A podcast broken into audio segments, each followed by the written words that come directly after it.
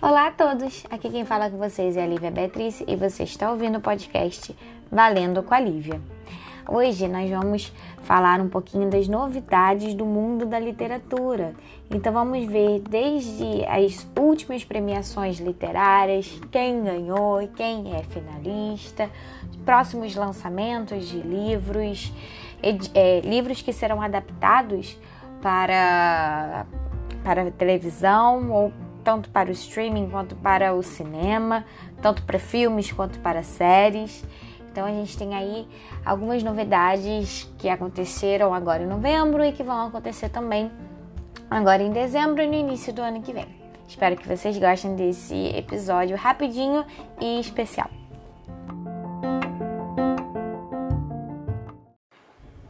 Vamos começar falando das últimas premiações literárias a gente tem algumas novidades legais. Então, primeiro prêmio que eu vou falar, que já saiu o resultado, já temos a, a vencedora, é o Prêmio Camões. Esse prêmio, ele foi instituído já tem muitos anos, foi em 1988, e ele tem o objetivo de consagrar um autor de língua portuguesa pelo conjunto de sua obra, não necessariamente com algum livro em específico, tá? Algum conjunto da obra que tenha contribuído para o enriquecimento do patrimônio literário das pessoas que têm a cultura lusófona, ou seja, que falam a língua portuguesa. Então, a vencedora do Prêmio Camões de 2021 foi a moçambicana Paulina Chiziane. Aos 66 anos, ela foi a primeira mulher africana a vencer o prêmio e ela levou mais de 100 mil euros, né? Tá bom esse prêmio aí.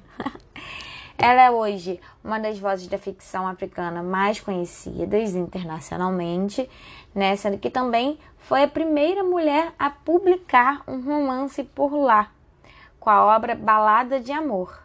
Aqui no Brasil, ela lançou em 2018 o livro O Alegre Canto de, da Perdiz, que aborda a situação precária das negras em Moçambique.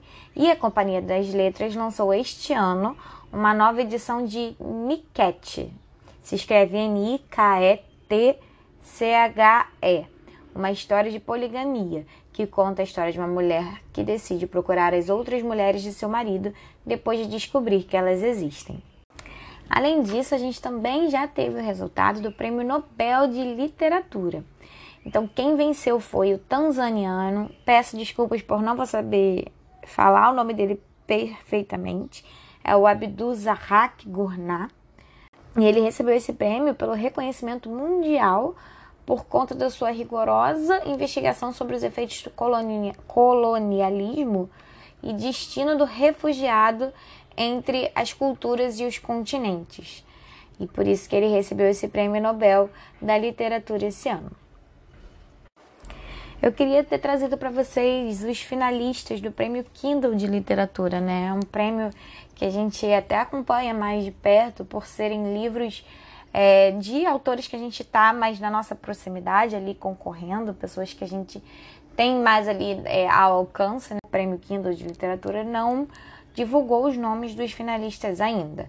A princípio, os finalistas sabem já que, que são eles, porque já passou do prazo de serem todos comunicados, porém ainda não saiu a lista oficial. Saiu a lista oficial dos jurados, mas eu queria mesmo falar aqui a lista oficial de quem está aí na final concorrendo para vocês poderem ir na Amazon e garantir a leitura dos livros para poder dar a opinião de vocês, né? São livros brasileiros, são livros normalmente de autores que ainda estão aí na luta por um reconhecimento maior, mas infelizmente não vou conseguir trazer para vocês nesse primeiro minuto literário ok? Se vocês me acompanharem lá pela rede social, lá no Lendo com a Lívia, assim que sair o resultado dos cinco finalistas, eu vou colocar lá no meu Instagram. Então a gente tenta compensar dessa forma, ok? Só dando então um pouco de histórico, o último vencedor foi Marília Arnaud, uma escritora da Paraíba, e ela venceu com o livro O Pássaro Secreto.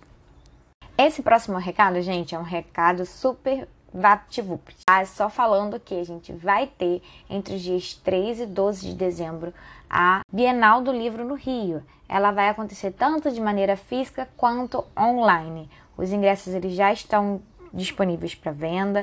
quem tem livro publicado, tem algum ISBN no nome, ou trabalha nesse mundo literário, né, tanto em bibliotecas quanto em editoras, consegue tirar o livro por gratuidade, além dos professores, né, óbvio. E se você não é do Rio de Janeiro, você também pode acompanhar as mesas de discussões via virtual. Existem aí alguns boatos de que esse ano a Bienal não veio tão boa como estava vindo nos outros anos, né? E eu acho que sim, gente, é difícil eu criticar alguma coisa pesadamente. Eu vou dizer que vindo de um dois anos aí praticamente que a gente está inteiro em pandemia, a gente já poder ter um, um evento presencial com as pessoas, óbvio, só vai poder entrar quem tem as vacinas ali dentro da dentro correspondendo às suas faixas etárias, né? Já é muita coisa. E uh, eu acredito que faz parte a gente não ter tantos autores internacionais e, enfim, as coisas vão se ajeitando, a gente vai restabelecendo, mas o que a gente não pode fazer é perder esse contato com a literatura. Sempre muito importante a gente estar tá perto da cultura, mesmo que uh, não seja exatamente como a gente estava esperando. O próximo recado que tenho são os próximos lançamentos tá? Alguns acabaram de ser lançados agora em, em novembro, então eu tô falando, na verdade, tantos lançamentos quentes que acabaram de sair ou que vão sair muito em breve. Temos um livro brasileiro que tá aí dando o que falar, que é o Primeiro Beijo de Romeu. Ele foi lançado agora no dia 16 de novembro. E por que, que ele tá dando o que falar? Ele é um livro LGBTQIA+, e tem uma história ali envolvendo a própria Bienal do, do Livro do Rio de 2019, onde nosso prefeito, na época, proibiu a, a venda de um livro que tinha essa temática LGBTQIA+, isso deu o que falar. Então esse livro ele tem esse envolvimento aí com, com essa história, é super interessante, é de brasileiro, e vale super a pena a gente conhecer. É um romance. O próximo lançamento é para quem gosta de suspense. É o As de Espadas. É o que seria apenas uma brincadeira de mau gosto, rapidamente se transforma num jogo perigoso e assustador.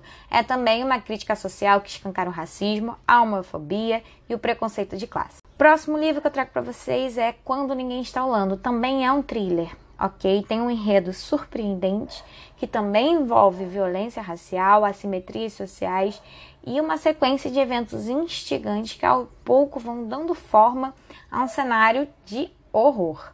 Então, quem gosta desse tipo de livro, quando ninguém está olhando, tá aí, lançamento de novembro. Por último, o livro que eu quero falar é As Doenças do Brasil, é um livro do Walter Hugo Mãe.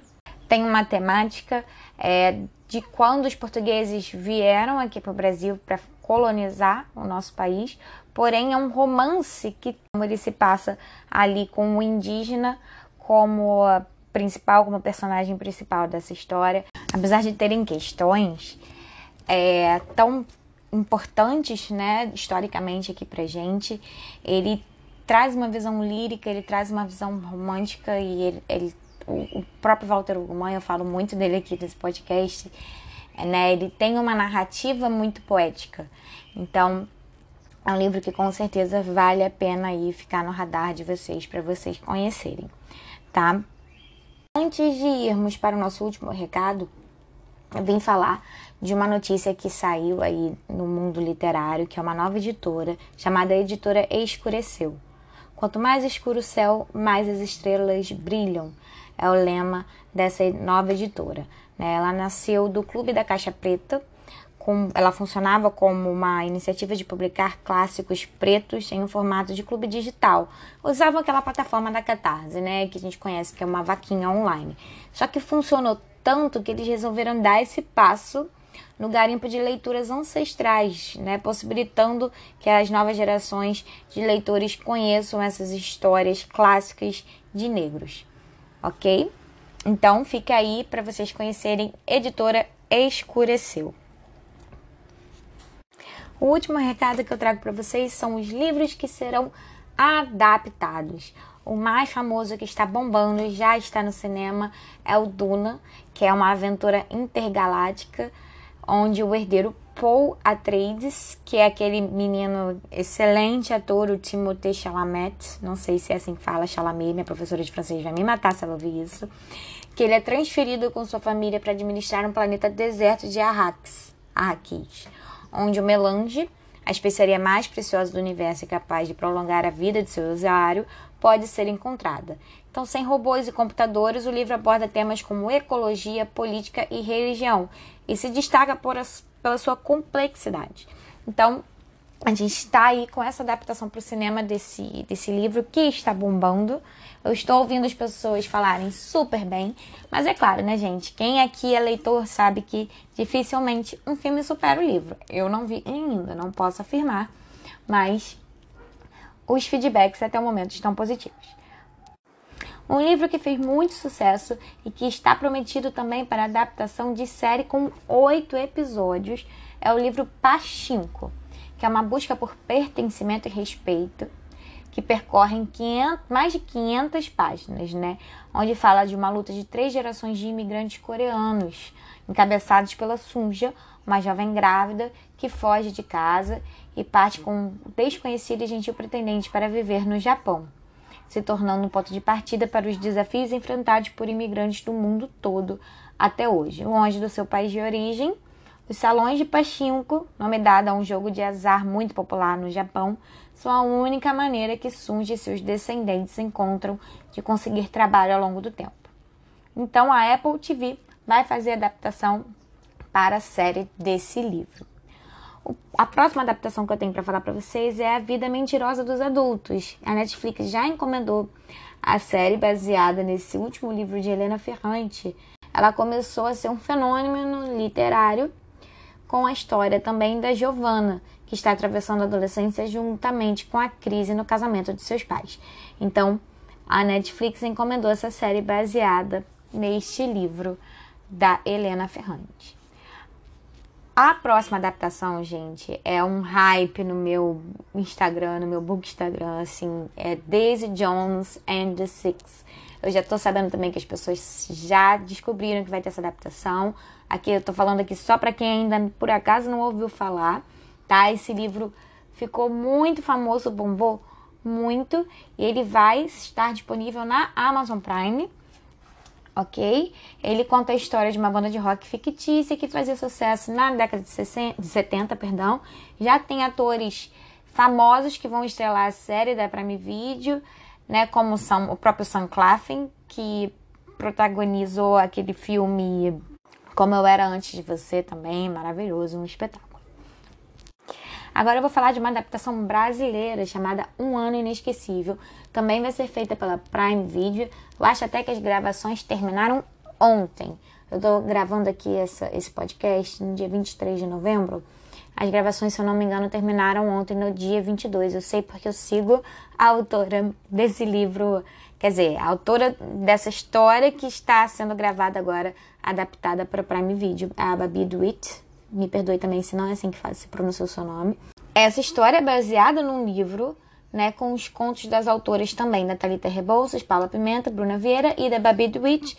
Porém, esse primeiro filme, O Ano Inesquecível, ele